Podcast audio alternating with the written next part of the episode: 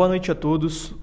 Hoje é dia 18 de novembro de 2022 e estamos começando mais um weekly da MMZR Family Office. Nos Estados Unidos tivemos praticamente a definição das midterm elections com um certo fracasso da concretização da vitória republicana expressiva. Tal onda vermelha era esperada, já que historicamente é comum o presidente no poder perder em média 26 cadeiras na Câmara e 4 no Senado, havendo apenas 3 exceções no Congresso e 6 no Senado desde 1912 em que o presidente vigente conseguiu aumentar sua base nas casas. Ademais, as eleições de meio de mandato acabam sendo um termômetro sobre o nível de rejeição do presidente e desempenho da economia, o que também indicaria para uma perda relevante no atual governo, já que o nível de rejeição de Biden de 53,2% é o mais alto após 660 dias no poder versus seus antecessores após o mesmo período. Além da inflação ser um fator que vem pesando bastante negativamente na, na frente econômica. O resultado das eleições não veio exatamente como esperado, com os democratas ganhando mais duas cadeiras entre os governadores e mantendo a maioria no Senado, já que o voto de Minerva continua sendo de Kamala Harris. O único estado ainda em aberto é a Geórgia, em que haverá o segundo turno no dia 6 de dezembro, modelo eleitoral que o, que o estado adotou recentemente para, um, para senador. Porém, isso não afeta o resultado agregado, pois o máximo que os republicanos atingiriam seria um total de 60, 50 cadeiras, não sendo suficiente para ter a maioria da casa. Em relação ao Congresso, ainda temos alguns estados com apuração de votos em aberto, porém os republicanos devem confirmar a maioria. De principais pontos de observação para a próxima eleição presidencial dos Estados Unidos em 2024, alguns estados que estavam com a disputa em aberto tiveram resultados que valem destaque como Arizona e a Pensilvânia, em que os democratas venceram tanto para governador quanto para senador, indicando uma tendência de maioria democrata para 2024. Wisconsin, que também tinha eleições em aberto e considerado um swing state, teve um senador republicano eleito, porém um governador democrata vencendo. E a Georgia, que também é um swing state, com vitória do republicano para governador, e o Senado, conforme já mencionado, que vai ter um segundo turno, então a disputa ainda está em aberto. Vale destacar que os republicanos precisam levar duas ou três é, desses estados em 2024 para poderem chegar ao poder novamente. Por último, acreditamos que um dos candidatos que saiu mais fortalecido com possibilidades reais de concorrer ao posto de presidente foi o, foi o republicano Ron DeSantis, reeleito governador da Flórida, estado no qual historicamente foi considerado um swing state é, e nas últimas eleições vem apresentando uma certa tendência mais favorável aos republicanos. Mesmo com o Trump anunciando nesta terça-feira, 15 de novembro, que será candidato à reeleição, as prévias do Partido Republicano devem ser acirradas entre Trump e DeSantis, principalmente com a derrota de diversos senadores e governadores bem aliados com Trump ao redor do país nas midterm elections.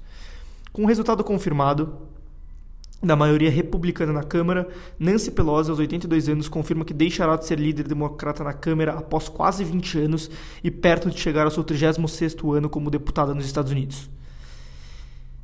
Sobre o mercado, após dados melhores de inflação nos Estados Unidos na semana passada, essa semana o mercado apresentou pouca volatilidade, sem grandes indicadores relevantes para o mercado. Talvez o único que mereça destaque, que mostre o desaquecimento da economia, foi a queda na venda de casas em outubro, caindo 5,9% a 4,43 milhões em outubro, menor nível desde dezembro de 2011. Com isso, o S&P fechou a semana aos 3.964 pontos, com queda de 0,69% no acumulado semanal. O Dow Jones ficou no 0 a 0 e a Nasdaq com queda de 1,19% na semana. No mercado de juros, a T-Note de 2 anos fechou a 4,45%, a T-Note de 5 anos subiu a 3,94% e a T-Note de 10 anos fechou em 3,76%. Na Europa, os mercados seguiram a mesma linha do mercado americano, sem grandes indicadores que deram sinais claros aos preços no estoque 600, que fechou a semana valorizando 0,25%. Em relação a moedas, o DXY seguiu a trajetória de valorização, subindo 0,67% na semana, assim mostrando a apreciação do dólar frente a moedas de países desenvolvidos. No Brasil, a discussão política foi 100% responsável pelo motivo, pelos movimentos de mercado ao longo da semana. A discussão sobre a PEC de transição é o principal foco. O formato está longe de ser definido e sua votação deve ocorrer apenas no dia 30 de novembro. Porém, um waiver de 175 bilhões de reais como quer o governo eleito, pode eliminar a chance de um corte na Selic em 2023, segundo Mário Mesquita, economista-chefe do Itaú. Esse gasto extra-teto levaria uma dívida pública para 79,2%, o déficit para 2% do PIB e a inflação para 5,6% e o dólar batendo na casa dos R$ reais, no caso de o mercado reagir muito mal e elevar muito o prêmio de risco do país. O apoio, pelo menos no Senado, onde a PEC começará a tramitar, é dado como certo. Porém, as divergências vêm, sendo, vêm se mostrando mais fortes na Câmara, com oposição do presidente Lira em aprovar um waiver de quatro anos, o que tiraria muito poder da casa. Em opinião, que resume o consenso dos economistas de bancos, Mansueto Almeida previu que a dívida pública deve aumentar entre 3 e 4 vezes o que cresceu nos últimos quatro anos, com o Bolsa Família totalmente fora do teto. Para o estrategista-chefe do BTG Pactual, isso vai assustar muitos investidores e não vai ajudar na redução da pobreza. A única saída seria um aumento de impostos, o que não seria bom, com a carga tributária já muito elevada em 34% do PIB. A curva a termo não só manteve especulações de que, diante da bomba fiscal armada, a Selic pode ter que subir nas duas próximas reuniões do Copom, dezembro e fevereiro de 2023, como jogou mais para frente o timing de um corte.